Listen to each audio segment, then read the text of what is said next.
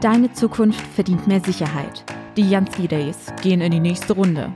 Zukunftsforscher Sven Gaborjanski möchte mit dir über deine drängendsten Zukunftsfragen sprechen und dir Perspektiven für dein persönliches Zukunftsbild geben. Sichere dir jetzt deinen Platz für das Event in 2022.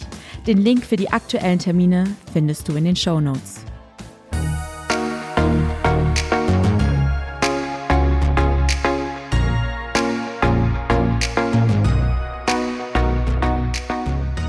Hallo und herzlich willkommen zu deinem Zukunftspodcast, dem Podcast über Zukunft, Innovationen und inspirierende Erfolgsgeschichten.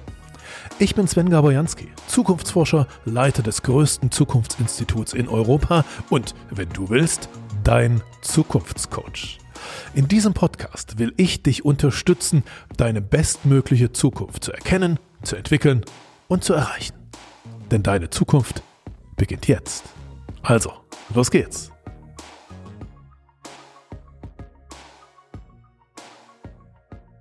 Heute habe ich hier im Zukunftsmacher-Podcast einen, einen ganz besonderen Mann zu Gast. Einen Mann, den so viele kennen, dass ich mir fast gar nicht traue, ihn äh, vorzustellen, um euch nicht zu langweilen sozusagen. Aber ähm, ich habe mich sehr, sehr lange gefreut ähm, äh, auf diesen Tag, dass er hier ist. Hier ist Europas Verkaufstrainer Nummer eins. Also jedenfalls hieß das immer die letzten Jahre so. Aber so die einfachen Verkaufstricks sozusagen, der übliche Verkaufstrainer, die, die lehrt er schon lange nicht mehr, sondern hat am eigenen Leib sich eine, äh, eine, eine Radikalkur, eine Digitalisierungsradikalkur in den letzten äh, fünf Jahren verordnet und am eigenen Leibe ähm, durchgemacht. Ähm, ich habe gelesen, in den letzten, im letzten Jahr hat jeder zweite Deutsche äh, seine Online-Werbung, seine Social-Media-Werbung viermal gesehen im Jahr. Ähm, in den letzten fünf Jahren zwei Milliarden äh, Impressionen ausspielen lassen und hat, hat dafür gesorgt, dass sein Name äh, öfters gegoogelt wurde als sozusagen der Kategoriebegriff, also Vertrieb ähm, und Sales. Naja, und heute reden wir mit ihm über die Zukunft, weil wir sind im Zukunftsmacher-Podcast, über die Zukunft von Sales, die Zukunft des Mittelstandes und äh, sein neues Buch, was auch um die Zukunft geht. Das neue Buch heißt, ich kann es schon mal sagen, die unfaire digitale Dominanz. Aber erstmal, hallo, hier ist Dirk Kräuter. Lieber Sven, vielen Dank für die Einleitung und vielen Dank für die Einladung. Freue ich mich. Ich freue mich sehr, dass du hier bist. Dirk, sag mal, wir, ich, ich fall mal gleich mit der Tür ins Haus. Wir, wir reden über die Zukunft. Freust du dich auf die Zukunft? Sehr, sehr, weil ich einfach so den Glaubenssatz habe, das Beste kommt noch. Also das Beste kommt noch. Und äh, ich, also wenn ich jetzt zurückblicke, es ist immer jedes Jahr besser geworden. Es ist immer noch mal geiler geworden. Schön, ja. Ähm, ich habe ja schon gesagt, Europas Verkaufstrainer Nummer eins. Ich weiß gar nicht, ob du dich selbst noch so vorstellst oder ob du schon eine ganz andere Vorstellung hast, weil du redest ja über viel mehr als Verkaufen. Du redest über Mindset und über Technologien in der Zukunft und so weiter. Ähm, wie stellst du dich denn selbst im Augenblick vor, Menschen, die dich möglicherweise noch nicht kennen? Ähm, also gerade gerade in Dubai werde ich auch gefragt, äh, was machst du denn beruflich? Und dann sage ich, ja, ich bin so Sales and Marketing Expert. So, das, das sollte reichen. Aber es ist in der Tat, es ist viel mehr. Es ist, ähm, sagen wir mal so, wann merkst du, dass du nicht mehr, nein, machen wir noch mal anders. Es gibt, es gibt so eine Wahrnehmungspyramide. Ich glaube, das bringt es gut auf den Punkt. Die Wahrnehmungspyramide, wie die Kunden dich wahrnehmen. Und da hast du ganz unten das Fundament der Pyramide, das sind die Ratgeber.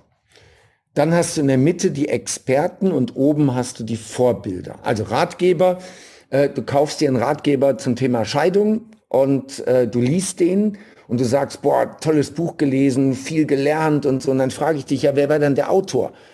Äh, ein Rechtsanwalt. Ja, wie heißt der? Weiß ich nicht. Das ist so typisch Ratgeber.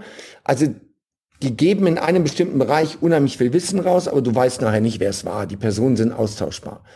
Und dementsprechend ist auch die Wahrnehmung im Markt und dementsprechend ist auch das Honorar, was die bekommen. In der Mitte gibt es dann die Experten. Die Experten sind auch namentlich mit einem Thema ähm, gekoppelt. Also zum Beispiel Bodo Schäfer, Money Coach. Ja? Also wenn es darum geht, wie wirst du reich in sieben Jahren, dann gehst du zu Bodo Schäfer. Expertenstatus. Und dann kommt die nächste Stufe und ich war sehr lange also erst Ratgeber zum Thema Verkaufen, Messe, Akquise. dann Experte für dieses Thema, Neukundengewinnung. Und mittlerweile ist es aber so, dass ich alle möglichen Fragen bekomme. Natürlich, ich bekomme Fragen, was würdest du deinem 18-jährigen Ich raten? Oder hey Dirk, soll ich mein Abitur zu Ende machen oder soll ich ins Ausland gehen oder Dirk, soll ich meinen Job kündigen oder soll ich mich selbstständig machen oder soll ich hier bleiben? Und dann merkst du, okay, es ist nicht mehr der Verkaufstrainer. Es sind ganz andere Fragen, bei, der, bei denen mir Kompetenz unterstellt wird. Und am Anfang habe ich mich dagegen gewehrt. Am Anfang habe ich gesagt, stell mir nicht solche Fragen, frag mich Dinge zum Thema Vertrieb, da kann ich kompetent was zu sagen, aber ob du dein Studium abbrechen sollst, da bin ich der Falsche. Und dann habe ich irgendwann selber lernen müssen, ähm, ich bin nicht mehr der Experte, ich bin in der Vorbildnummer drin. Und ich bin Vorbild für viele Menschen, die mehr Erfolg suchen, für Menschen, die wachsen wollen, sowohl persönliches Wachstum als auch unternehmerisches Wachstum. Und wenn mich einer fragt, Dirk, was, was verkaufst du eigentlich? Ich verkaufe Wachstum. Wachstum ist meine Baustelle. Aber ich habe noch keinen Begriff dafür genommen oder kreiert. Wenn heute einer fragt, sage ich, ja, ich bin Experte für Vertrieb und für Marketing. Ja, ja, und als Vorbild bist du, bist du ja vor allem äh, Mentor, also jedenfalls kriege ich das so mit, dass, dass du ganz viele, ja, Mentor für ganz viele bist. Übrigens auch für zwei meiner, meiner Teams hier im, äh, hier im Institut, unser B2C und unser B2B-Team. Wir haben da gerade, das war meine, meine erste Entscheidung dieses Jahres, da einiges Geld zu investieren, ähm, weil wir relativ sicher sind, dass wir das Hundertfache in diesem Jahr noch rausholen aus dem investierten Geld sozusagen durch dieses Mentoring. Also große Empfehlung, schaut euch bitte die Mentoring-Programme ähm, äh, von, von Dirk an. Aber du hast es gerade selbst gesagt, du warst ja nicht immer Vorbild und Mentor, du warst in anderen Rollen und in deinem, in deinem neuen Buch ähm, beschreibst du ähm, diesen Moment, wo sich da bei dir im Leben was geändert hat als den All-In-Moment. Ja? Also wo man All-In geht, du sagst 2016 war bei dir so ein, ähm, so ein Moment, was bedeutet dieses All-In für dich? 2015 waren wir zwölf Mitarbeiter, etwa elf, zwölf Mitarbeiter, haben so zwei Millionen Euro Umsatz gemacht und ich hatte ein, zwei, drei, vier, vier Geschäftsbereiche und vier Firmen, drei GmbHs und dann eben der Verkaufstrainer als Freiberufler.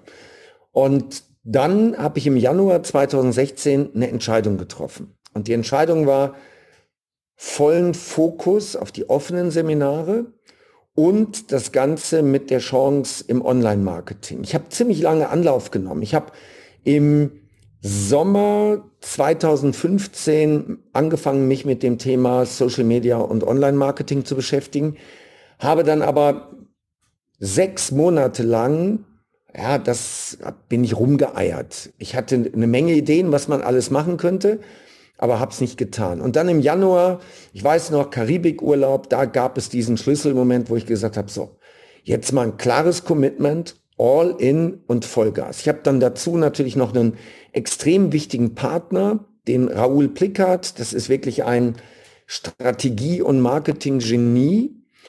Und mit seiner Unterstützung haben wir das ganze Thema Sichtbarkeit, Digitalisierung online hinbekommen. Und ich war bereit, Geld in die Hand zu nehmen. Ich war bereit, alles an Umsätzen zu reinvestieren. Ich habe dann von den drei GmbHs zwei GmbHs aufgelöst und die Mitarbeiter bei mir in der Haupt GmbH integriert und habe auch meine Freiberuflichkeit an den Nagel gehangen. Also es gab nur noch eine Company, den Bestseller Verlag und damit sind wir dann wirklich all in gegangen. Also nicht mehr rechts und links gucken, nicht noch hier ein bisschen spielen, da noch ein bisschen spielen, nicht mehr zweifeln, sondern Attacke machen. Das, das war die Entscheidung und das Tempo haben wir bis heute gehalten. Also wir haben mindestens drei Podcast-Folgen in der Woche, mindestens drei YouTube-Videos in der Woche. Ähm, also wir haben Vollgas gegeben. Finanziell, mitarbeitermäßig. Heute sind es 90 Mitarbeiter ähm, an drei Standorten. Ähm, jetzt letztes Jahr, 2021, haben wir mit 44,6 Millionen Euro Umsatz abgeschlossen. Also da sieht man schon den Sprung, ne? 2015, 11, 12 Mitarbeiter und dann 2 Millionen und dann jetzt das Ergebnis. Das ist all in, das ist dieser Moment gewesen. Ja, dieser, ich, äh, ich, ich ich kenne das so ein bisschen aus den, aus den Geschichten. Wir, wir Zukunftsforscher, wir, wir beschreiben in, in unseren Geschichten, also in unseren Büchern immer so die, ähm, die, ja, die erfolgreichsten Unternehmer in Branche ABCDE und zwar nicht nur die Steve Jobs dieser Welt, sondern auch in Deutschland. Und ich habe da so ein Buch geschrieben, ist schon lange her, schon vor ein paar Jahren, das heißt Rule Breaker. Ähm, und das waren so die größten Markteroberer in Deutschland in, was da ist einer aus der, aus der Reedereibranche und einer, der die erste Online-Bank damals gemacht hat und so weiter und so fort. Und die beschreiben alle, die, äh, die, die sagen immer, wir, wir, hätten es niemals geschafft, hätten wir nicht alle Brücken hinter uns abgebrochen, sozusagen. Ja? Also uns selbst den Rückweg äh, genommen. Und, und das ist äh, wahrscheinlich ziemlich ähnlich, wie du das äh, gerade beschreibst mit dem Zumachen deiner, deiner anderen Firmen. Aber, aber die beschreiben auch alle, dass sie da eine, eine Zeit lang ziemlich einsam waren, weil alle anderen in der Branche gesagt haben, ey, du spinnst und jetzt riskierst du alles und du wirst scheitern und all diese Dinge. Ja? Ähm, wie mhm. haben denn die anderen Trainer damals bei dir so reagiert? Also erstmal ein, ein passendes Zitat dazu ist, wer sich alle Türen offen halten will, der wird sein Leben auf dem Flur verbringen. Und das ist eine der größten Gefahren. Wenn du dich nicht committest mal für eine Tür und diese Tür auch nicht nur, ich sag mal, anstößt, sondern mit Anlauf eintrittst, dann wird das nie etwas werden. Du wirst immer in der Mittelmäßigkeit verbleiben. Also das ganz sicher. Ähm, wie haben die anderen Trainer reagiert? Also wie tun sie es heute noch?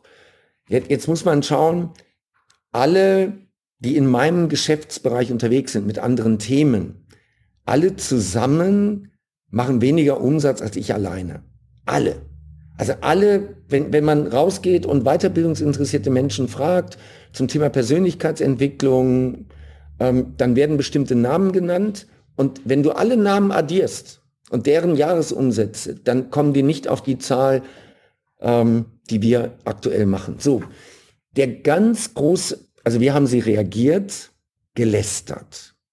Also als wir angefangen haben 2012 mit Großveranstaltungen, dann reden sich natürlich die Marktbegleiter das schön, ähm, die so etwas nicht auf die Reihe kriegen und sagen dann, ja, solche Großveranstaltungen sind nicht nachhaltig das, was dort passiert mit den Teilnehmern, das ist nur Show und das ist eine reine Verkaufsveranstaltung, das ist nicht nachhaltig. Das ist natürlich immer einfach und Deutschland ist da, glaube ich, Weltmeister drin, andere schlecht zu reden, ähm, um dann selber die Missstände, die im Land herrschen oder die bei Marktbegleitern im Betrieb herrschen, nicht verändern zu müssen. Es ist immer einfach, das sehe ich halt, wenn ich in Dubai lebe, dann berichten die Medien immer über böse, böse, böse Dubai, Steueroase, böser Scheich und so weiter. Aber in Wirklichkeit wollen sie an ihren Missständen, sie wollen da gar nicht hingucken, was sie da alles nicht machen. So, genauso haben natürlich meine Marktbegleiter reagiert. Ähm, am Anfang, das ist nicht nachhaltig, das Format, dieses Lernformat. Ähm, später dann, ähm, ja, das ist alles nur heiße Luft, da steckt nichts hinter. Ja, also es gab zum Beispiel 2020, als, äh, wie heißt denn das, Clubhouse, als Clubhouse kam, gab es wirklich Leute, die mir geschrieben haben, Dirk, ich war jetzt eine Stunde in einem Clubhouse-Chat drin und da haben sich deine Kollegen eine Stunde lang das Maul über dich zerrissen. So, wo ich dann denke, das ist super, weil solange die mit mir beschäftigt sind, kann ich mich mit den Kunden beschäftigen. Das ist super. Ja. Solange die sich nicht um die Kunden kümmern, mache ich das. Ähm, und da ist, das ist vielleicht noch ein wichtiges Learning. Äh, Steve Jobs, den haben sie ja rauf und runter analysiert und Steve Jobs war extrem breit vernetzt, nicht nur in der Software- und Computerbranche, sondern Musikbranche, ähm, Filmbranche und so weiter. Und das war der große Vorteil, weil iTunes und ähm, äh, der iPod und so weiter, das wäre alles nicht gekommen, wenn er nur in dieser Software-Computerbranche gewesen wäre. Und mein großer Fehler war, dass ich viel zu lange mich nur mit den mit meiner Branche beschäftigt habe, mit der Weiterbildung, mit den Trainern, dass ich diese Kongresse besucht habe, dass ich in meinem Netzwerk genau diese Menschen hatte, dass ich dort Freunde hatte. Fast alle meine Freunde kamen aus der Branche. Und dementsprechend hast du eine gedankliche Inzucht. Und du übernimmst die Glaubenssätze der anderen. Und dann kannst du natürlich auch im Ergebnis immer nur das haben, was die anderen auch haben.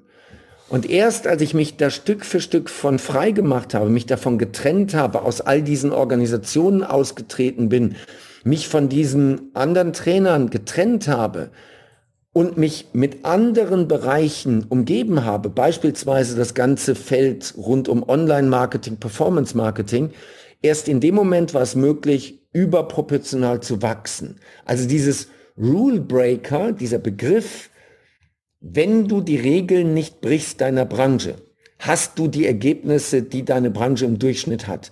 Und jeder, der die Regeln bricht, ist der, der dieses exponentielle Wachstum hinkriegt. Ja, das ist, das ist schön, dass du das sagst, weil also das schmeichelt mir auch als, als Zukunftsforscher so ein bisschen, weil all unsere, also die, die Methodik der wissenschaftlichen Zukunftsforschung besteht darin, wenn wir zu Unternehmen gehen und sagen, komm, wir machen jetzt eine Studie, ein Projekt, wir zeigen dir, wie deine Branche in fünf oder in zehn Jahren sein wird, so ein Zukunftsbild, ähm, dann denken die immer, ja, wir machen jetzt zwei, drei Workshops und äh, wir fragen die Vorstände in den Unternehmen, wie denn die Zukunft wird. Und dann sage ich, nee, sorry, äh, aus euren Köpfen holen wir das nicht. Wir holen das international aus den Strategieköpfen der euch umgebenden Unternehmen. Vielleicht ist, also in so 20 Interviews ist da vielleicht einmal äh, ein Mitbewerber von euch dabei, aber alle anderen kommen sozusagen von außen, weil das, das macht die Zukunft. Also ähm, ja, sehr gut. Du, ähm, du, du hast ja schon, du hast ja gerade schon gesagt, dass, ähm, dass äh, ein großer Teil deines Erfolges sozusagen auch darauf beruht, dieses exponentielle Wachstum. Du hast gerade gesagt, ja, äh, verstanden zu haben und, äh, und, und für dich genutzt zu haben. Nun ist dieses exponentielle Wachstum ja etwas, was, was so gemeinhin ganz schlecht verstanden wird äh, in, in, ja, äh, im menschlichen Kopf. Der ist halt nicht auf exponentielles Wachstum erstmal, erstmal ausgelegt. Wie, wie erklärst du das exponentielle Wachstum Menschen, die es weiß nicht, vielleicht dein, dein, deinen zwei Kindern oder deiner Frau oder also Menschen, die nicht so tief im Business vielleicht drin sind? Ich weiß jetzt nicht, ob ich die Frage richtig treffe, aber erstmal ist Wachstum was Gutes. Also das allererste, worüber ich mit den Menschen sprechen muss, ist, Wachstum ist nichts Schlechtes. Also wir haben ja sehr, sehr, sehr sozialistische Tendenzen in Deutschland politisch und da ist Wachstum nichts Gutes. Ähm, gleichzeitig kommt dazu, dass Deutschland alleine das Klima retten will. Ähm, da ist Wachstum dann auch noch mal was Schlechtes. Und das sehe ich so nicht. Ich sehe, dass Wachstum etwas sehr Positives ist. Und wenn du außerhalb von Deutschland, außerhalb von Europa, dem alten Kontinent, mal schaust, sind alle auf Wachstum getrimmt. China, Indien, Pakistan, also das, wo wir in Dubai mehr Berührung mit haben oder eben Dubai direkt. Wenn ich aus dem Fenster schaue, ich lebe im höchsten Gebäude der Welt, 97. Etage, 346 Meter Höhe, da sehe ich überall Baustellen. Ich sehe überall Gebäude, die gebaut werden und ich sehe dieses Wachstum und das ist inspirierend. Für mich ist es inspirierend. So, Wachstum, schauen wir in die Natur. Wenn in der Natur nichts wächst, dann ist es entweder krank oder tot. Also was nicht wächst. So. Und deswegen ist es auch Unternehmen, bei Unternehmern so, du hast diese Jahreszeiten auch im Unternehmen. Du gründest ein Unternehmen, dann hast du so eine Frühlingsphase. Und das ist super. Das ist eine unglaub, das ist ein unglaubliches Spirit. Dann Sommer. Sommer nimmt das Wachstum schon ab. Da wird's ruhiger. Herbst konsolidieren und Winter heißt, du stürzt ab. Und es gibt nur ganz wenige Unternehmen, die einen Winter überlebt haben. Also Apple ist ein Unternehmen als Beispiel, was einen Winter überlebt hat. Aber als Unternehmer ist es mein Job, oder als Manager auch ist es mein Job, dafür zu sorgen, dass diese Frühlingsphase möglichst lange anhält, dass diese Stimmung da ist und dass ich Wachstum vorantreibe. Wachstum hat eine, eine besondere Stimmung. So. Also der erste Punkt ist, nein, Wachstum ist nichts Schlechtes.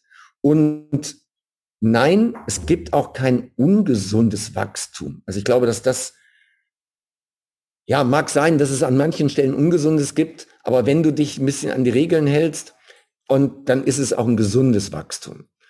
So, wie erkläre ich das? Ich erkläre das normalerweise damit, dass ich das als großes Abenteuer empfinde, dass es eine besondere, eine besondere Magie ist, so ein Wachstum zu erleben. Das ist die Haupterklärung. Der, Recht, der Rest ist nachher Mechanismus. Aber erstmal geht es darum zu verstehen, Das ist was Gutes, das ist was Schönes, das ist wow.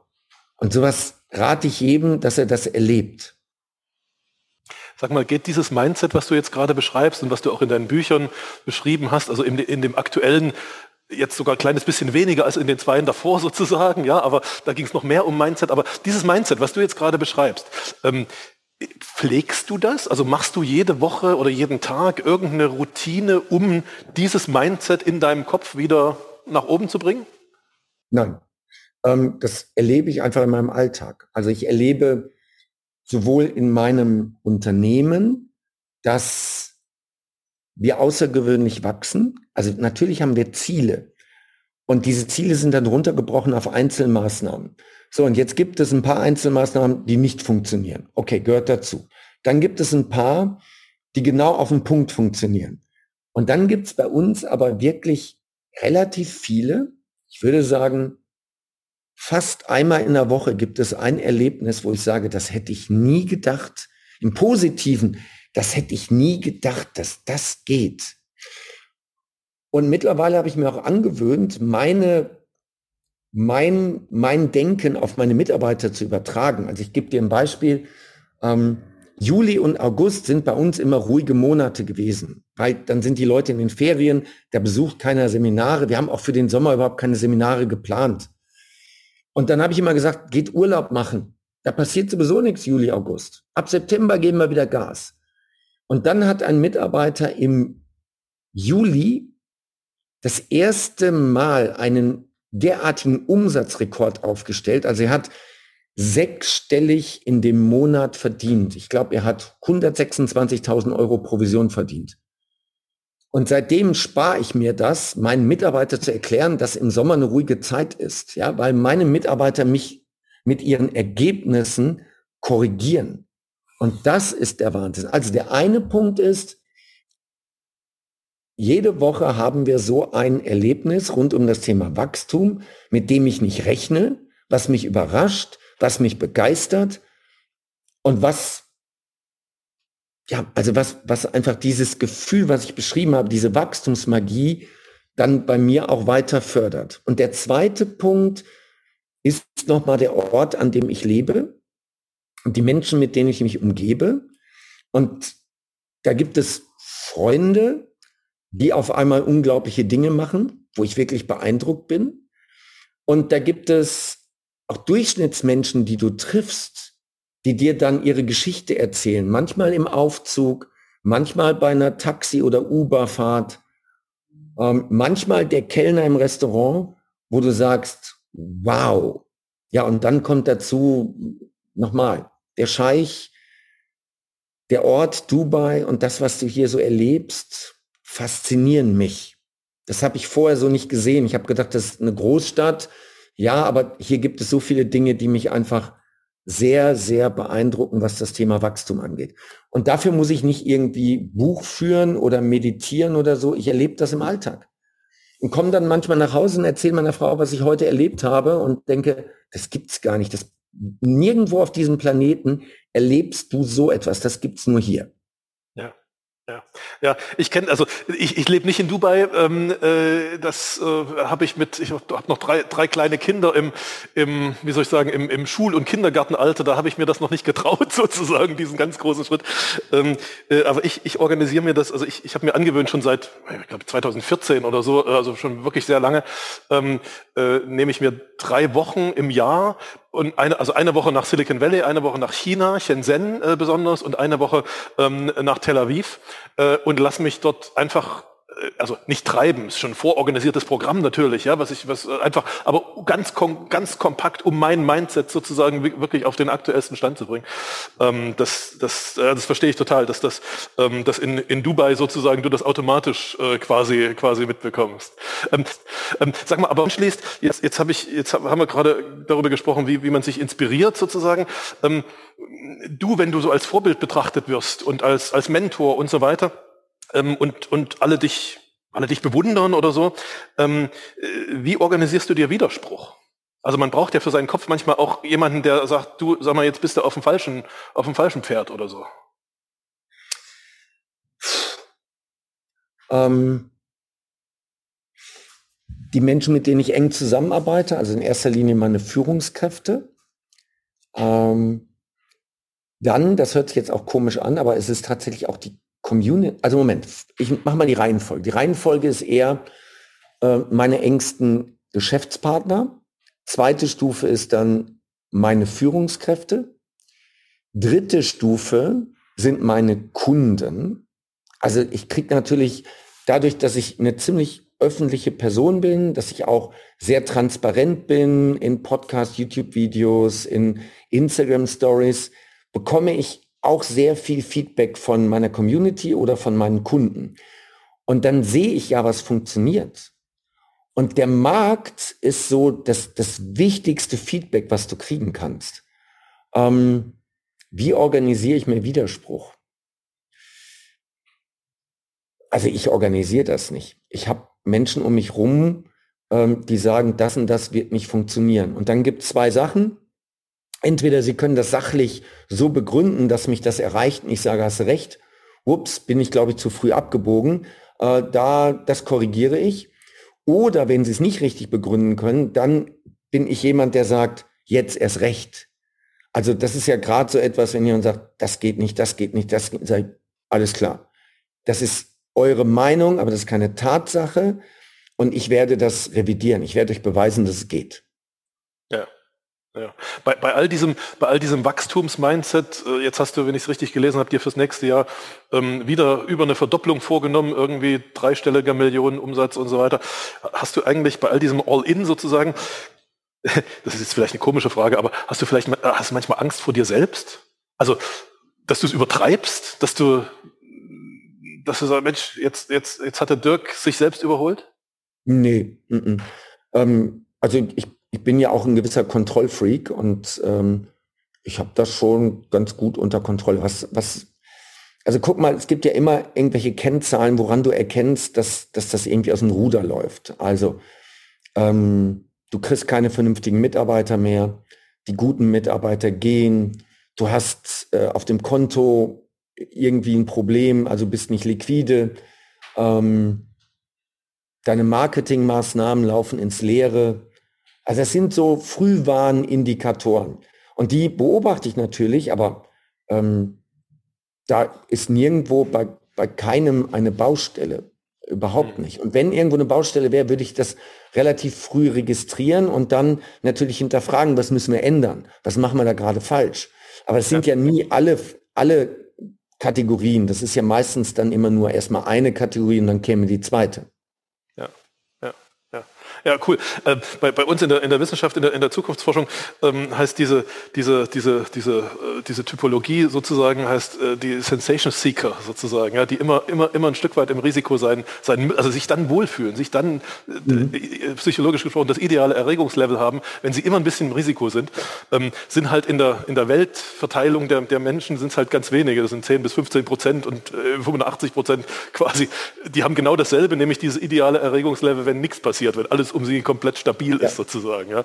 Insofern sehr schön. Also, du, aber lass uns ein bisschen über dein Buch reden. Ähm, das, äh, das ist ja das ist ja der Grund, warum wir miteinander reden. Das heißt, das heißt schon mal sozusagen so, wie was drin ist, nämlich diese unfaire ähm, digitale Dominanz. Das ist ja erstmal ein Titel, wo die Leute sagen, uh, was ist denn das? Ja? Also gut, jeder, der sich im Silicon Valley ein bisschen auskennt, der, der assoziiert Unfair Advantage. Das ist so das, wo die, wo die Startups danach streben. Ähm, was bedeutet das für dich, diese unfaire digitale Dominanz? Also jetzt, jetzt ist für die meisten meiner, also, also auf der Trainer, Redner und Coach-Ebene ist der Abstand so groß, dass das können sie nicht mehr einholen. Das ist also wirklich unfaire digitale Kompetenz, weil ich seit 2016 einfach richtig Gas gegeben habe. Und jetzt, jetzt sind wir bei der Mechanik. Was ist die Mechanik dahinter? Ähm, es sind also es sind mal schnell zwei, zwei wichtige Faktoren. Der erste Faktor ist, du musst verstehen, dass du nicht skalieren kannst, wenn du Zeit gegen Geld tauschst. So. Das hat Jahre gedauert, bis dass ich das verstanden habe. Ich, mein Geschäftsmodell als Trainer und als äh, Redner war ja, ich äh, mache 60, 90 Minuten einen Vortrag oder ich mache ein Tagesseminar und bekomme dafür ein Honorar. Und dieses Honorar war ja wie eine Droge.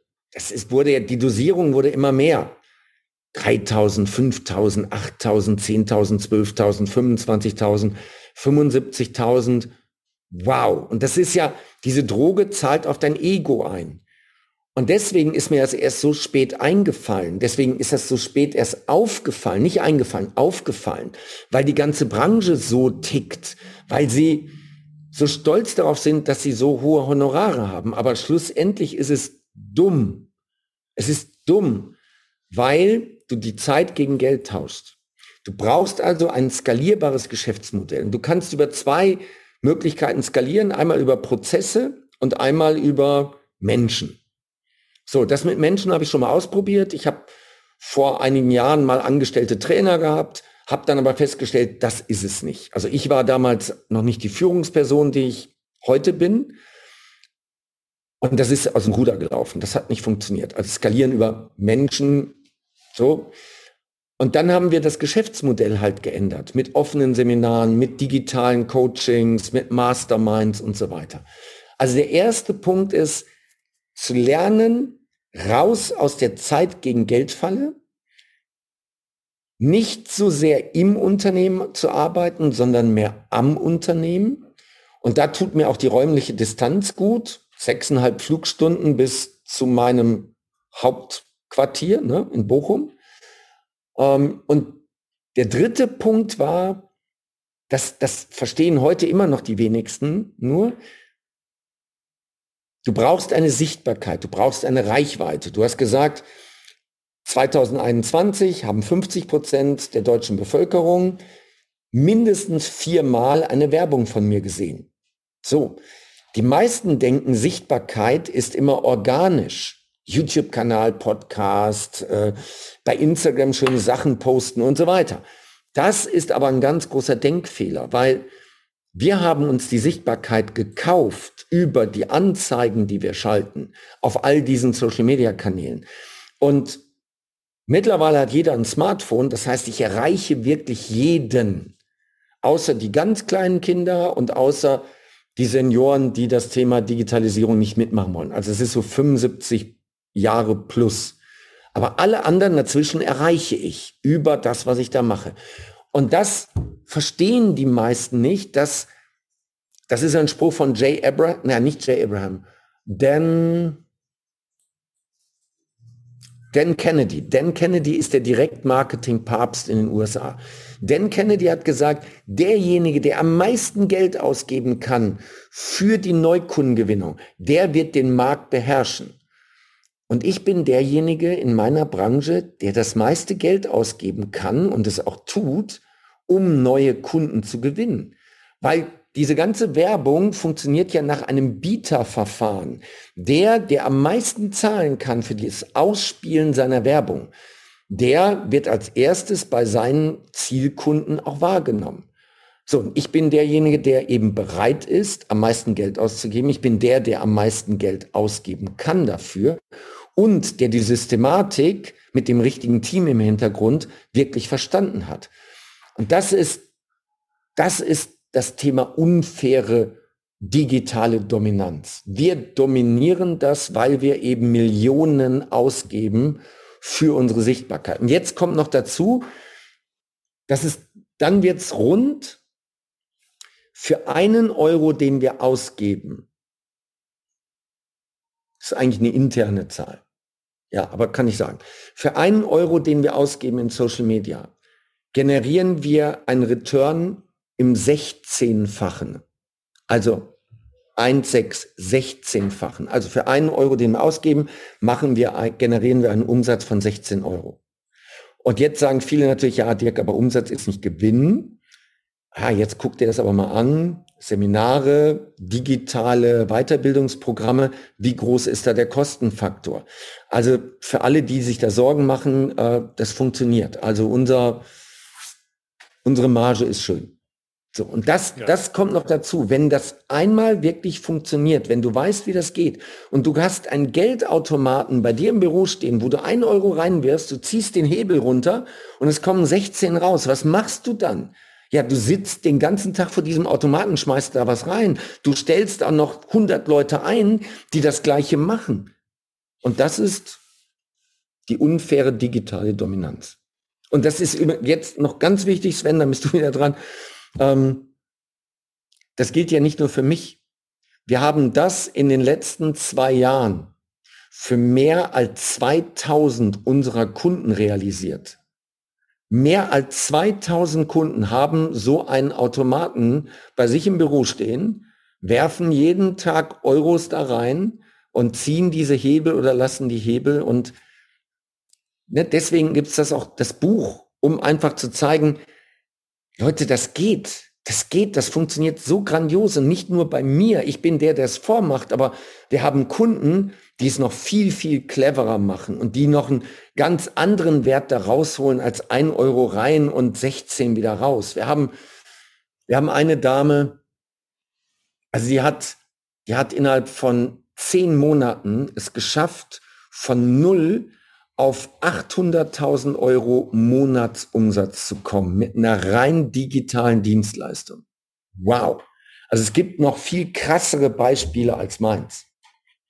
Ja, und das hast du sehr schön beschrieben in dem Buch. Also große Empfehlung, logischerweise verlinken wir das äh, hier äh, in den Show Notes unter dem Podcast. Und ähm, äh, auf jeden Fall im, im Mentoring-Programm ähm, kann ich auch dafür Werbung machen, kriegt man es natürlich noch viel detaillierter äh, mit. Du, ich habe mich gerade ertappt gefühlt, als du angefangen hast zu antworten ähm, und gesagt hast, Mensch, ähm, uns ging es einfach zu gut, dass wir, wir haben einfach nicht erkannt, dass wir aus dieser ähm, äh, Zeit gegen Geld tauschen raus müssen, weil wir haben einfach so, das Geld, was wir getauscht haben, war so viel sozusagen. Habe ich mich total ertappt gefühlt, weil uns Zukunftsforschern geht es genauso. Ich habe hier dieses Institut seit 20 Jahren, also wir haben gerade 20-jähriges Jubiläum gefeiert ähm, und, äh, und machen 8 Millionen Umsatz und alles, alles eigentlich so fein, ja.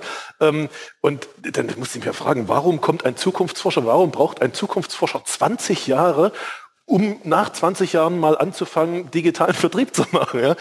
Der erzählt den anderen immer was von der Zukunft. Seit 20 Jahren erzählen wir den anderen und uns ging es halt einfach zu gut. Also uns geht es nach wie vor gut, aber Mensch, da kann man noch was draufsetzen. Insofern äh, hast du mich tatsächlich ertappt auf diesem, äh, also, auf diesem, auf diesem Schritt. Vielleicht ist es ein Trost, ich habe 25 Jahre gebraucht. Dankeschön. genau.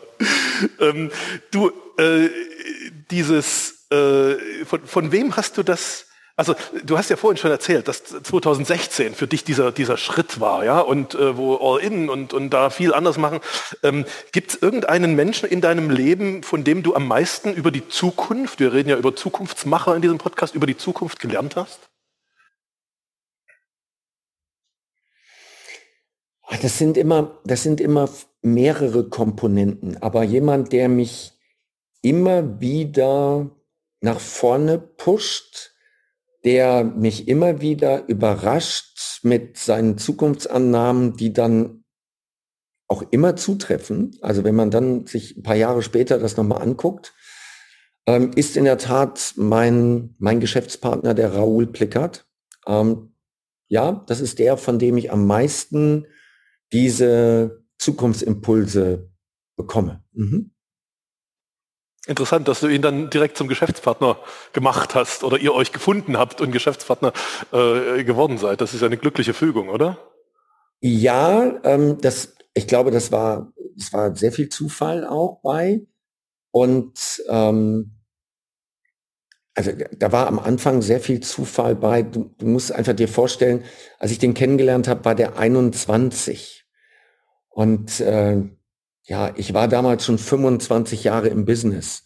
Und weißt du, wenn du 25 Jahre im Business bist und der sitzt ein 21-Jähriger gegenüber, der dir dann bestimmte Dinge erklären willst, dann ist die Gefahr so groß, dass du dem nicht zuhören willst, weil dein Ego dir die ganze Zeit sagt, ich habe mehr Berufserfahrung in Jahren als du Lebenserfahrung, was willst du mir sagen? Und das war, das war extrem wichtig, ihm zuzuhören und den zu akzeptieren. Und das hat er aber geschafft über die Ergebnisse. Also er ist jemand, der immer over-delivert und das beeindruckt mich. Also der verspricht nicht große Sachen, sondern er verspricht lieber nur ganz wenig und übertrifft das dann grandios. und das hat natürlich dafür gesorgt, dass ich ihm zuhöre. Also ähm, wenn ich aufs Meer gucke und sage, das Meer ist heute dunkelblau und er würde sagen, das hat aber einen rosa Stich, dann würde ich das sofort bestätigen, dass das ein rosa Stich ist. Ich sehe ihn jetzt gerade nicht, ja, ich müsste mal genau hingucken, ähm, aber definitiv so. Der ist das. Ja. Ähm, darüber hinaus, also das ist jetzt ein Mensch, aber das, was du angesprochen hast, diese Reisen, diese Bildungsreisen an die richtigen Orte, das mache ich auch. Also das ist, das ist, das ist auch ein Punkt, dass ich äh, gerne an Orte reise, die ein Stück weiter sind, die mich dann inspirieren. Ähm, ein zweiter Punkt ist, sich nicht so sehr nur mit den deutschen Medien zu beschäftigen, sondern es gibt international einfach Dinge, ähm, da wird in Deutschland nicht über, drüber berichtet. Deutschland hat traditionell seit dem Krieg ähm, einen, einen Westblick auf die USA beispielsweise. Ja?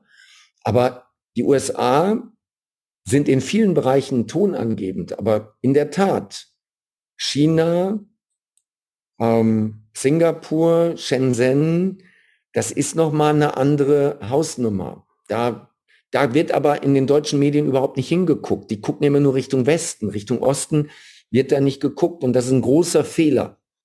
Ein ganz großer Fehler. Ähm, deswegen Inspiration ist auch, ausländische Medien zu konsumieren, ähm, die einen anderen Blickwinkel haben als die deutschen Medien.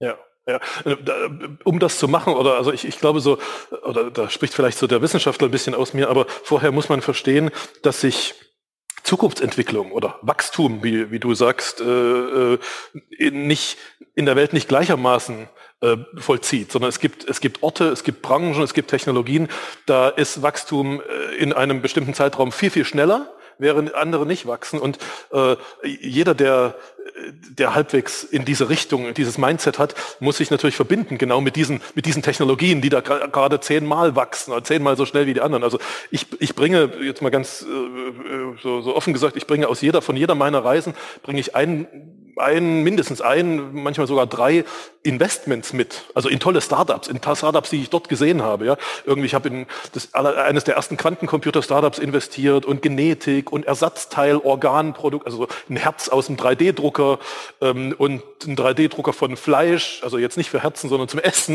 lauter so ein Zeug. Ja. Ähm, das äh, das, das finde ich, also das ist so meine Konsequenz sozusagen nach dem Motto, verbinde dich mit, mit diesen mit diesen schnell wachsenden Bereichen. Ähm, investierst du auch in, in, in Startups oder in, weiß nicht, in, in, in sowas oder, investier, oder, oder, oder fokussierst du dein Investment und sagst, Mensch, das habe ich hinter mir gelassen, dieses links und rechts, sondern ich, ich äh, gebe alles in, die, äh, in das eigene Wachstum sozusagen hinein? Ja, jetzt, jetzt kannst du dich, also es sind zwei Gedanken. Der eine Gedanke ist, äh, ich habe die Zahl ja öffentlich gemacht, wenn wir einen Euro ausgeben, holen wir einen Umsatz von 16 Euro rein. Ähm, da gibt es, glaube ich, nicht viele Investments, die diese Rendite bieten. Ähm, also der erste Punkt ist, dass ich sage, ich investiere mal in mein Business und wenn ich noch mehr Geld für Marketing ausgebe mit diesem Hebel, kann ich noch viel mehr Menschen erreichen. So. Und wir sind ja im Moment nur im deutschsprachigen. Was passiert, wenn ich das übertrage auf den internationalen Markt, ne, was ja auf dem, auf dem Zettel steht? Ähm, das ist der eine Punkt. Der zweite Punkt ist, wenn ich als Unternehmer in Aktien groß investiere, dann sage ich doch im Grunde genommen auch, ich traue den, dem Management dieser Firmen, traue ich mehr Wachstum zu als mir selber. Und das ist doch eher ein Armutszeugnis, oder? Absolut, also absolut. jetzt hinzugehen, also ich habe ich hab einen Unternehmerfreund, ähm, der hat ein Start-up, das ist jetzt, weiß ich, vier, fünf Jahre alt, und ähm, der sagt, ja, Dirk, ich will jetzt in Aktien investieren, welche kannst du mir empfehlen? Da habe ich gesagt, Moment mal, deine Firma ist noch ein Baby. Bevor du jetzt einen Euro in Aktien steckst, steckst du das Geld mal in deine eigene Company und pusht die mal nach vorne. Glaubst du, dass die anderen besser sind als du, dass die ein besseres Wachstum hinkriegen? Nee, sagt er. Also, dann steckt das Geld in deine Firma. So, jetzt gibt's natürlich noch den Hinweis, was ist mit Risikostreuung? Naja, Risikostreuung, das ist wieder sich die Türen offen halten. Ja, Natürlich investiere ich privat auch in Edelmetalle, in Immobilien und in Aktien. Klar. Aber mein, mein Hauptinvest ist in mein Business, weil da steckt noch viel, viel mehr drin und das habe ich am besten unter Kontrolle. Das verstehe ich total. Das verstehe ich total. Aber es gibt einen, also auch als Zukunftsforscher, ich würde niemals sagen, investiert in Aktien. Also ja, aus Finanzgesichtspunkten kann es da was geben. Aber ähm, der, der Punkt ist, ich glaube, man muss in diese, du hast gerade von dem 21-jährigen Raoul erzählt, man muss in diese Raouls investieren, weißt du? Und wenn dir dann auf so einer Reise ähm, in irgendwie äh, hebräische Universität Jerusalem, Außenstelle Tel Aviv, wenn ihr da im Kellergang so ein so eine, so eine Frau begegnet, die, die, die erzählt, also die, die, die sagt, du, ich habe hier gerade einen 3D-Drucker für Fleisch äh, äh, entwickelt, schau dir den mal an, der steht da drin. Ähm, und die hat noch gar kein Unternehmen. Und kannst du mir nicht helfen, sozusagen ein Startup, also Erstinvestor, er kannst nicht, nie helfen, ein Startup? Und dann steht in deiner Studie, also bist ja zukunftsvoll, dann steht in deiner Studie drin, irgendwie im Jahr 2040 werden 60 bis 70 Prozent des Weltmarktes an Fleisch künstlich hergestellt, dann sagst du dir, hm, vielleicht investierst ein bisschen rein, weil es könnte sein, dass die genauso schnell wachsen wie du. Ja? Also das ist so der, ähm, da, da denke ich, also ich, ich, ich finde auch, man muss in Köpfe investieren, ja, genau wie, wie diese Raoul, Raoul-Geschichte bei dir. Schön, finde ich, finde ich toll, finde ich toll. Du, aber lass uns noch ein bisschen bitte über die tatsächlich über die Zukunft reden. Ich habe mich total gefreut, dass du in deinem neuen Buch über das Metaverse äh, geschrieben hast, ja, also wirklich dieser Zukunftsblick. Ähm, Metaverse, alle die, die Podcast-Hörer hier, die wissen hoffentlich, was damit äh, gemeint ist. Ich habe schon oft darüber, darüber geredet.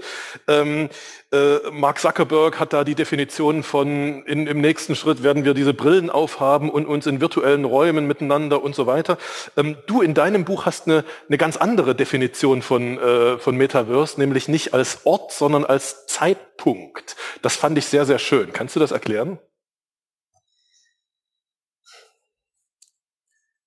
Ähm,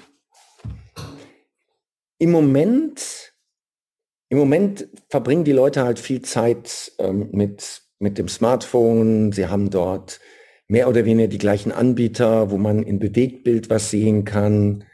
Ähm, da habe ich Videos, da habe ich Bilder, da habe ich Texte. Aber ob ich jetzt Instagram habe, Facebook habe oder TikTok habe, da, das unterscheidet sich nicht sehr. Und das wird eine andere Welt. Ähm, es wird nicht jedem gefallen, diese Welt, weil gerade, ich sag mal, die Eltern, die Eltern haben früher immer gesagt zu den Kindern, äh, jetzt mach mal den Computer aus, jetzt geh mal raus spielen. So. Und es wird aber eine Welt sein, in dem wir im Computer spielen gehen. Also die ist jetzt schon da. Für die ganz junge Generation ist jetzt schon da. Ähm, die gehen nicht raus. Die spielen nicht Fußball, sondern ähm, die sitzen da vor dem Computer und machen ihre Erfahrungen und ihre Kommunikation und ihre Sozialisation ähm, in einer virtuellen Welt. Und das wird Metaverse sein. Ähm, ist es ein Ort? Ist es eine Zeit? Ist es jetzt ein bestimmter Zeitpunkt, das zu tun? Andere Faktoren, die noch richtig reinkommen, hast du zum Teil schon erwähnt. Ähm, NFTs. Also es ist ja crazy, was da alles kommen wird und zum Teil auch da ist schon und wie schnell sich das entwickelt. Ähm, klar, die, die äh, Blockchain, Smart Contracts, also da werden so viele Sachen kommen. Ich gebe mal ein Beispiel. Ähm, wir haben eine Mastermind. Da treffen sich Unternehmer viermal im Jahr. Und am Ende des Treffens sagt auch jeder, was er jetzt tun wird bis zum nächsten Treffen. Also er hat ungefähr zweieinhalb bis drei Monate Zeit bis zum nächsten Treffen. Was wird er tun? Und es ist eine witzige Geschichte und dann kann man das auch gut erklären, was das ist. Ähm, einer hat mal gesagt, ja, ich will mehr Sport machen. Ja, mehr Sport machen ist ja kein Ziel, definier mal. Ja, ich will dreimal die Woche Sport machen. Dreimal die Woche Sport. Bis zum nächsten Treffen, jede Woche dreimal. Ja. Okay. Und dann fragt ein Teilnehmer, so sind die da drauf, der fragt, was ist dir das denn wert, wenn du die nächsten drei Monate dreimal in der Woche Sport machst? Wenn du es wirklich durchziehst, was ist dir wert? Sagt er, weiß ich nicht, verstehe ich jetzt nicht. 10.000 Euro? Okay. Du überweist mir jetzt 10.000 Euro. Ich gebe dir meine Kontodaten, schicke ich dir jetzt per WhatsApp. Und immer wenn du nicht trainierst, ziehe ich 500 Euro ab für mich. Nach drei Monaten kriegst du das, was übrig bleibt. Wir telefonieren jede Woche. Du bist ehrlich zu mir. und du sagst mir, wie oft du trainiert hast in der Woche. Und immer wenn du eine Training, Trainingseinheit nicht gemacht hast, kriege ich 500 von den 10.000. So, dann hast du natürlich den sozialen Druck in so einer Gruppe und dann sagt er, klar, machen wir, überweist ihm dann direkt das Geld, ja, und wir haben alle geschmunzelt. Drei Monate später hat er ihm die andere, hat er der andere ihm die 10.000 komplett zurücküberwiesen, weil der hat es wirklich durchgezogen. Ähm, also er hat ganz kuriose Sachen erzählt, dass er nachts um halb zwölf noch joggen war, ähm, dass er sich einen Heimtrainer ins Büro gestellt hat und eine Dusche hat im Büro installieren lassen, damit er in der Mittagspause eine halbe Stunde auf das Rad gehen kann und so weiter. Also er hat einen Weg gefunden. So, ein Smart Contract ist zum Beispiel so, dass wir das für jeden machen können. Wir können für jeden sagen, was nimmst du dir für die nächsten zweieinhalb, drei Monate vor? Und dann sagen die Leute, ja, ich werde fünf Leute rekrutieren, ich werde meinen Umsatz um acht Prozent erhöhen, ich werde das und das und das machen. Sagen wir, alles klar? Wir definieren das jetzt hier elektronisch. Was ist es dir wert? Ja, es ist mir 10.000 wert, alles klar. Und dann wird direkt, ich sag mal, ein Abbuchungsauftrag unterschrieben. Und wenn der dann nicht pünktlich den Nachweis erbringt bei diesem Smart Contract, wird automatisch das Geld abgebucht. So, und jetzt kann man sogar noch hingehen, das ein bisschen steigern. Ähm, alle in der Mastermind haben genug Geld, da geht es nicht darum, sich persönlich zu bereichern, sondern dann kann man hingehen und sagen, und jetzt suchen wir uns etwas, was dir echt weh tut. Also angenommen, dieses Geld, was wir da als Preis ausgelobt haben, das wird dann vollautomatisch überwiesen durch diesen Smart Contract auf das Konto einer Partei, die du nicht magst. So, das wäre in der Mastermind wäre das ja wahrscheinlich die Partei der Linken. Ja, und das würde viele motivieren zu sagen, no way, no way, ja, also das wird dann irgendwohin gespendet, das Geld. Niemand soll sich bereichern, aber automatisch über den Smart Contract wird festgelegt, wer dieses Geld bekommt. Ja. Und das ist, das ist witzig. So, und das sind, das sind Dinge, die wir natürlich auch dann demnächst äh, installieren werden. Auf der einen Seite ist es witzig, auf der anderen Seite glaube ich, dass das einiges verändern wird. Ja, ja, du, also äh, das, also dieses, dieses Brechen von automatisierten Gedanken und Verhaltensmustern aus dem Unterbewusstsein ist ja ein ganz, ganz, also ohne das geht ja Veränderung gar nicht. Ja? Also jeder, jeder Change-Prozess, der das nicht macht, der ist ja sowieso Quatsch. Ähm, ist, ist, bei, ist bei mir auch ganz, ganz häufig in, in, in unseren Projekten drin. Ich, ich habe einen also bei dieser in dieser NFT-Geschichte ähm, und in dieser Smart Contract und Blockchain-Geschichte, ähm, ich habe bisher einen anderen Gedanken, nämlich, dass äh, wir, wir Zukunftsforscher entwickeln ja mit unseren mit unseren Mentees oder Coaches immer deren, wir nennen das das Zukunfts-Ich. Ja? Also was ist deine beste Version von dir selbst in fünf Jahren? So, und mit Beschreibung und Analyse und was weiß ich alles. Ähm, und wenn das wirklich so wertvoll ist, dann muss das zum NFT werden. Ja, ist doch klar. Weil dann ist das etwas, was, was, was das Wertvollste für dich ist und so weiter. Also ähm, da sind wir gedanklich. Ich, ich, ich, wenn, wenn ich darf, äh, ähm, würde ich mir auch diesen, diesen Gedanken des, des Musterbrechens auf Smart Contract Basis ein bisschen borgen sozusagen, weil das passt super. Gerne, Klar, natürlich. Natürlich. Genau. Du, lass uns mal ganz kurz nochmal zurückkommen zu diesem Metaverse, weil ich habe eine Frage. Also ähm, äh, so eine Zukunftsfrage. Ähm, wir reden ganz viel über Metaverse im Augenblick, ist ja klar. Ich beschreibe das immer, wenn ich, wenn ich ähm, versuche, es äh, Menschen zu beschreiben, die noch nicht so viel davon gehört haben. Ich beschreibe das immer in zwei Schritten. Erstens, die Bildschirme werden verschwinden. Also bisher sind, sind Bildschirme, egal ob sie klein oder groß sind, immer die Trennung zwischen realer und virtueller Welt sozusagen. Ja? Die werden weggehen. Das wird erst in Brillen wandern, dann in Kontaktlinsen wandern, irgendwann wird es eingeblendet durch Hologramme. Also das ist eine echte Verschmelzung von, das ist der erste Punkt. Und der zweite Punkt, wenn wir es wenn wir es technologisch schaffen, sozusagen äh, dich, obwohl du jetzt gerade in Dubai bist, ähm, äh, hier bei mir in meinem Studio einzublenden und mich bei dir sozusagen, ja, dann schaffen wir es nicht nur reale Menschen einzublenden, sondern dann schaffen wir es auch verstorbene Menschen einzublenden. Dann schaffen wir es, also in, in, in unserem aktuellen Buch über das Jahr 2030, im ersten Kapitel stirbt ein Großvater und die Enkeltochter darf dann weiter mit ihm telefonieren, obwohl er tot ist. Ja, also, also verstorbene Menschen und sogar Menschen, die es gar nicht gibt. Also die von künstlichen Intelligenzen gesteuert werden, die einfach erdacht sind, so Computerspielfiguren sozusagen. Ja? Und und, und wenn du das sozusagen als Bild von Metaverse, sagen wir in zehn Jahren oder 2030 ungefähr nimmst, dann kommt jetzt meine Frage, ich weiß nicht, ob, ich, äh, ob, ob du dazu schon einen, einen Gedanken hast, wie funktioniert dann eigentlich Sales? und Coaching, also die Dinge, die du tust sozusagen. Okay, ähm, ich fange ein bisschen weiter vorne an.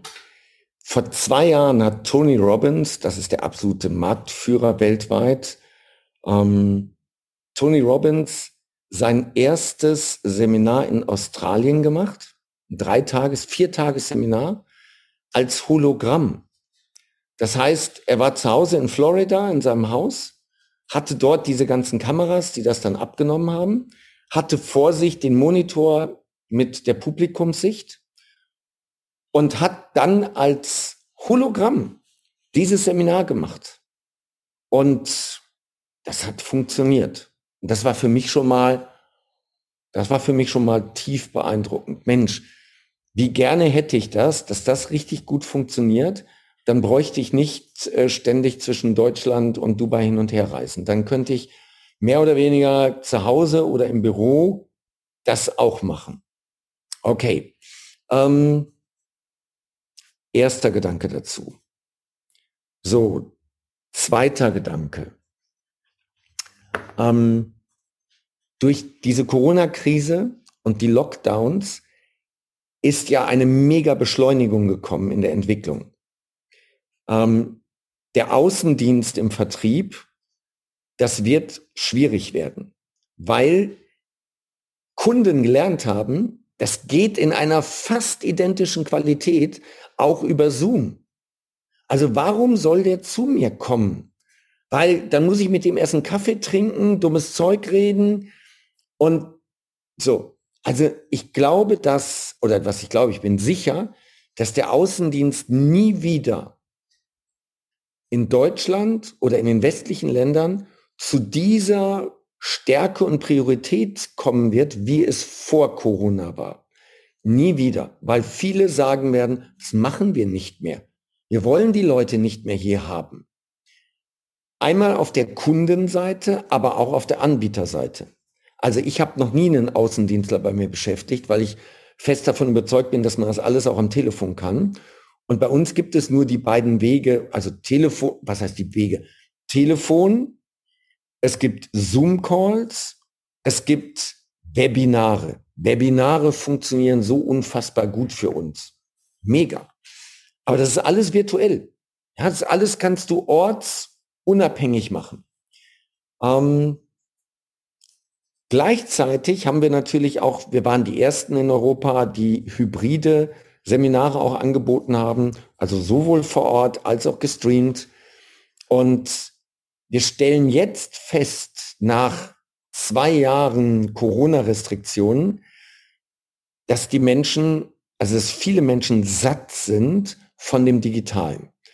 Und wir sehen jetzt an den Anmeldezahlen für unsere Präsenzseminare, die Leute wollen wieder unter Menschen kommen. Also, wie wird das sich auf Sales auswirken? Der Außendienst wird nur noch minimal stattfinden. Es wird sich sehr stark verlagern auf Telefon- und Zoom-Calls und Webinare. Ähm, es wird immer noch, was das Einkaufserlebnis angeht, die Live-Dinge geben. Aber beispielsweise gehen wir mal in, gehen wir mal in, in zwei Richtungen. Eine Richtung Versicherung. Das Thema Versicherung wird in absehbarer Zeit nicht mehr so funktionieren wie heute. Ähm, Versicherungsprämien werden komplett anders berechnet. Nehmen wir die Autoversicherung. Tesla sammelt die ganze Zeit Daten. Äh, die wissen genau, wann du bremst. Die wissen, wie oft du bremst. Die wissen, ob du gegen Tempolimit verstößt und so. Und deine Kfz-Versicherung wird nicht mehr danach berechnet, ob der Versicherungsvertreter dich sympathisch findet, dir und dir einen extra Rabatt einräumt, sondern man wird als Versicherungsgesellschaft wird man die Daten von Tesla übernehmen und daraufhin ein Profil erstellen. So, und das ist dann dein Preis und das sind deine Konditionen, die du dann hast. Und dafür, bei aller Liebe, brauchen wir keine Menschen mehr. Das macht eine künstliche Intelligenz und die berechnet das alles. Also ich behaupte, in, in Deutschland dauert es immer ein bisschen länger, aber in 15 Jahren gibt es den durchschnittlichen Versicherungsmitarbeiter nicht mehr, sondern künstliche Intelligenz schließt die Verträge ab und es gibt Portale im Netz, wo du das machst. Also wenn mein Sohn mir sagen würde, Papa, jetzt bin ich 16, äh, ich überlege in die Versicherung zu gehen, dann würde ich sagen, lass uns doch mal reden. Ähm, ähnlich wird es mit dem Automobil sein. Auch da bin ich mir sicher, dass das autonome Fahren, sehr schnell jetzt kommen wird. Ähm, und dann wird sich im Automobil ganz viel verändern. Ähm, dann haben wir Elektro, dann haben wir nicht mehr den Sound, dann haben wir nicht mehr äh, Adrenalin und so, sondern dann ist es nur eine Zeitfrage. Ich setze mich in mein Auto oder ich setze mich in ein Auto, nicht mal meins, und sag, wo ich hin will und nutze die Zeit. Also in Dubai ist es der Uber-Fahrer.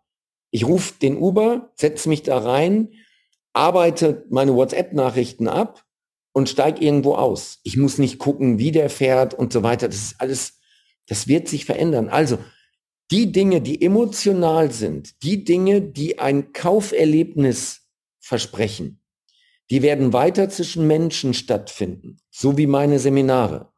Wir sind im Moment bei 50 Prozent, nein, stimmt nicht. Wir sind bei 60 Prozent live, persönlich und 40 Prozent ist bei uns schon digital. Ähm, so, und dann wird es diese Mischung geben. Oder wir haben Programme, die sind jetzt schon, die sind zu 90, 95 Prozent digital. Wir machen es über Zoom-Calls, wir machen es über Videos. Aber dann gibt es zwei oder dreimal im Jahr ein Live-Treffen. Und dort kommen Hunderte hin. Das sind richtig große Treffen. Und ich sehe einfach auch die Stimmung. Ich erlebe die Emotionen, dass die Menschen sagen, ja, das Digitale mache ich total gerne, weil es ist zeitsparend, effizient. Aber für das Emotionale gehe ich auf diese Events. Und wir sind auf der Erde, die Erde ist ein Menschenplanet und wir werden diese Emotionen nie rauskriegen. Was weiß ich, im alten Rom gab es schon die Veranstaltung, wo alle hingegangen sind. Und es wird nicht anders sein. Es wird immer noch, ja. du wirst Du kannst ein, ein Musikkonzert streamen, aber es ist nicht die Emotion, die du hast, wenn du in der Menschenmenge mittendrin bist und du erlebst dieses, dieses Konzert. Das ist nochmal was ganz anderes. Also es wird beides sein. Was wird sich im Verkauf verändern? Ähm, wir brauchen weniger Verkäufer, weil die Frequenz viel höher ist, die man da gehen kann. Es wird Standardprozesse geben, die werden komplett digitalisiert, ist jetzt schon so. Ähm, niemand meiner Verkäufer, 34 sind jetzt gerade, niemand meiner Verkäufer macht Kaltakquise. Seit fünf Jahren schon nicht mehr. Sondern wir nutzen den digitalen Weg für die Erstansprache des Kunden und erst wenn der richtige Kunde sich qualifiziert hat, sein Bedarf und Bedürfnis geklärt ist, und er dann sagt, bitte nehmt Kontakt auf, erst dann werden meine Mitarbeiter aktiv. Das hört sich für die meisten Verkäufer an, als, als wäre das irgendwie in 20 Jahren. Nein, das machen wir schon seit Jahren so. Und es ist für den Verkäufer klasse, weil er natürlich viel weniger Ablehnung erfährt. Und es ist für den Kunden klasse, weil der Kunde weiß, der Verkäufer ist vorbereitet, äh, der Kunde weiß schon, um was es geht, und der Kunde kann viel schneller eine Kaufentscheidung treffen. Ja. Also ich behaupte, die, die sich nicht mit dem Thema Digitalisierung beschäftigen, werden alle hinten runterfallen, alle. Und die, die es jetzt schon machen, so wie wir es machen, haben einen unglaublichen Wettbewerbsvorsprung. Ja. Und dann, dann kommt noch dazu, der nächste Schritt ist, diejenigen, die die Echtzeitdaten aus dem Verhalten ihrer Kunden sammeln, die können Prognose, mit künstlicher Intelligenz Prognose, ich erzähle, ich zähle in meinen Vorträgen, ähm, wenn jemand es schafft, irgendwie zu prognostizieren, was der Jansky irgendwie am nächsten Mittwoch kaufen will, dann wartet der doch nicht bis nächsten Mittwoch, äh, bis der Jansky es auch verstanden hat und irgendwie auf die Suche gegangen ist und dann irgendwo im Seminar, Webinar, wo auch immer gelandet ist, sondern der stellt mir das an Dienstag vor die Tür sozusagen ja, und sagt, ja, ähm, darfst du es zurückschicken, Retouren sind eingepreist, aber wahrscheinlich, wenn die KI gut ist, schickst du es eben nicht zurück. Also ähm, diese, ja. diese Prognosesysteme ist, ist ja der nächste Schritt in Computersystemen. Das sind wir noch lange nicht beim Metaverse, ja, genau. Ja. ja. Warte, zwei, zwei Sachen. Äh, das mhm. eine ist eine ganz witzige Aussage. Amazon weiß früher, dass eine Frau schwanger ist, als sie selber. So, ich glaube, das ist eine relativ bekannte Aussage. Aufgrund des Verhaltens auf der Plattform. Was guckt die sich an? Was kauft die? Amazon weiß es, bevor sie es weiß. Sehr spannende Aussage. Äh, das zweite ist, es gibt ein, ein Startup in Berlin, die eine künstliche Intelligenz entwickelt haben für Telefonverkäufer. Und die wird halt eingespielt und die schneidet dann das Gespräch mit, die hängt sich in das Gespräch rein und diese, die erkennt sofort, was ist das für ein Persönlichkeitstyp?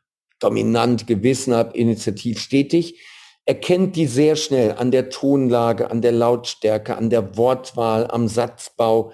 Mega cool. Das heißt, ich bekomme nach 30, 60 Sekunden des Gespräches, bekomme ich schon im Display angezeigt, das ist ein dominanter Typ mit stetigen Verhaltenstendenzen. Mega gut, dann weiß ein, ein erfahrener Verkäufer, wie er argumentieren muss, wie er jetzt vorgehen muss.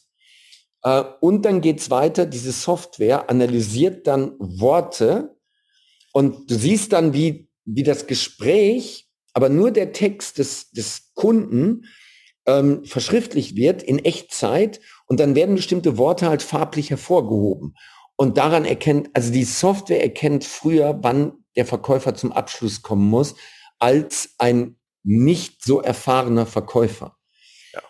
Und das ist extrem gut. Das spart viel Zeit. Kunden werden schneller ihre Kaufentscheidungen treffen. Unternehmen werden mehr Umsatz generieren. Ich brauche weniger Verkäufer. Ich brauche weniger Verkaufsgespräche. Wow. Also das ist etwas, das wäre wirklich auch ne, ne, ein Start-up, in das ich investieren würde, weil die Idee einfach grandios ist. Ja, ich, ich habe das bei mir im Institut gerade, wir versuchen gerade, also wir machen ja diese, diese, diese Coaching-Prozesse, wo, wo Menschen und auch Unternehmen natürlich ähm, sich ihre, ihre Zukunftsbilder entwickeln. Also ähm, was sind, was sind, äh, äh was sind die, also wie sieht mein, mein, meine Umgebung in, in fünf Jahren aus, ähm, was ist meine Idealpositionierung, beschreiben, was sind meine Schritte dahin, die, dieses ganze Zeug. Ne? Ähm, und äh, wenn du das, also wir wir haben gerade ein Projekt, wir digitalisieren das. Bisher war das in irgendwelchen Workbooks und auf PDF und was weiß ich was irgendwie. Ja.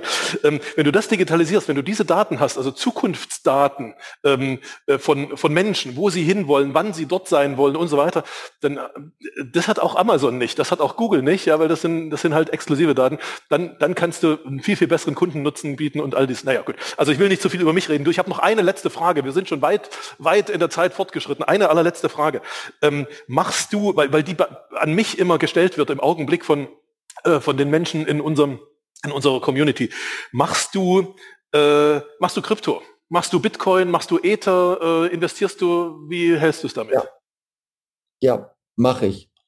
Viel zu spät, wie alle, die jetzt gerade zuhören. Viel zu spät. Also ich kenne keinen, der gesagt hat, äh, ich bin zu früh irgendwie in Kryptos eingestiegen. Boah, ich habe dafür ewig gebraucht. Es, aber im Moment ist es für mich noch ein Ausprobieren, Beobachten, aktiv Erfahrungen sammeln. Ähm, es ist von, von den Anlagesummen her, die ich habe, ist das der absolut kleinste Teil. Hm. Ja. Verstehe ich. Ja, dann, du, dann, dann, dann musst du mit uns mal in Silicon Valley kommen. Ich habe ich hab eine Gruppe gehabt, im 2015 war das. Da waren wir in einer, also Silicon Valley eine Woche und so weiter. Ähm, und irgendwann, also so 40 Leute, um, so Manager, wie diese typischen Silicon Valley Reisen damals waren. Ähm, und einer der Programmpunkte war das sogenannte Love Nest. Also so waren also in kleinen, kleinen, also so Eigenheimsiedlungen sozusagen da im Silicon Valley. Äh, oben drüber stand Love Nest, das war eine Hippie, Hippie-Kommune. Ja? Die, die Leute, die standen vor der Tür und dachten, sie sind im, also ich führe sie ins Bordell oder sowas, weil das alles irgendwie so, so irgendwie so aussah. Und da 2015, da stand ein Typ, der sagt, der, der uns irgendwie Blockchain und Bitcoin, was weiß ich was erklärt und sagt, ihr müsst jetzt alle investieren, weil nächstes Jahr geht's ab. Und aus dieser 40er Community, also aus diesen 40 Menschen, die da mit waren, gab es genau fünf, die, die verrückt genug waren und gesagt haben, komm, ich tu da mal was rein, sozusagen. Ja. Im, Im Frühjahr 2000, äh, 2017 ging's ging's richtig hoch. Also es war nicht nächstes Jahr, sondern war über übernächstes Jahr, wo es richtig hoch ging. Die, für die war das der Tag des Lebens rückblickend. Ähm, für die anderen, naja, wie das halt so ist. Ja, äh, genau, genau, cool. Du, ähm, ich, äh, ich habe hab noch wahnsinnig viele Fragen, aber die, wir haben keine Zeit mehr. Ähm, äh, vielleicht reden wir irgendwann mal irgendwann mal weiter an dieser Stelle. Ich danke dir wahnsinnig äh, für deine Zeit, für deine äh, für deine Lust und, und dass du dass du uns rein reinschauen lassen hast sozusagen äh, in dein, in, in dein Leben, in dein Mindset ähm, und in das, ich, in, in, dieses, in dieses Wachstums-Mindset, wo ich persönlich sage, ja, genau das ist es. Ja, das ist äh, ähm, die, die Natur, die, die ganze Welt besteht aus der, das wichtigste Element ist Wachstum. Also es wird irgendwas wird geboren, dann wächst es lange und dann geht's halt irgendwann, ja, deine Jahreszeiten. Ähm, ich, äh, ich und, und äh, ich kann auch gut verstehen, dass du so ein bisschen mit skeptischem Auge auf die Deutschen schaust oder auf Deutschland generell schaust, ähm, weil wir da hier ein bisschen, wie soll ich sagen, ein bisschen bisschen anders unterwegs sind, jedenfalls in der, in der öffentlichen Meinung. Also vielen Dank für deine, für deine Hinweise, vielen Dank für deine Tipps. Ähm, war großartig, mit dir über die Zukunft zu sprechen und ich wünsche dir, wünsche dir eine ganz große Zukunft. Danke, Dirk. Sven, es war ein Vergnügen. Vielen, vielen Dank für die Einladung in deinen Podcast. Ich freue mich sehr.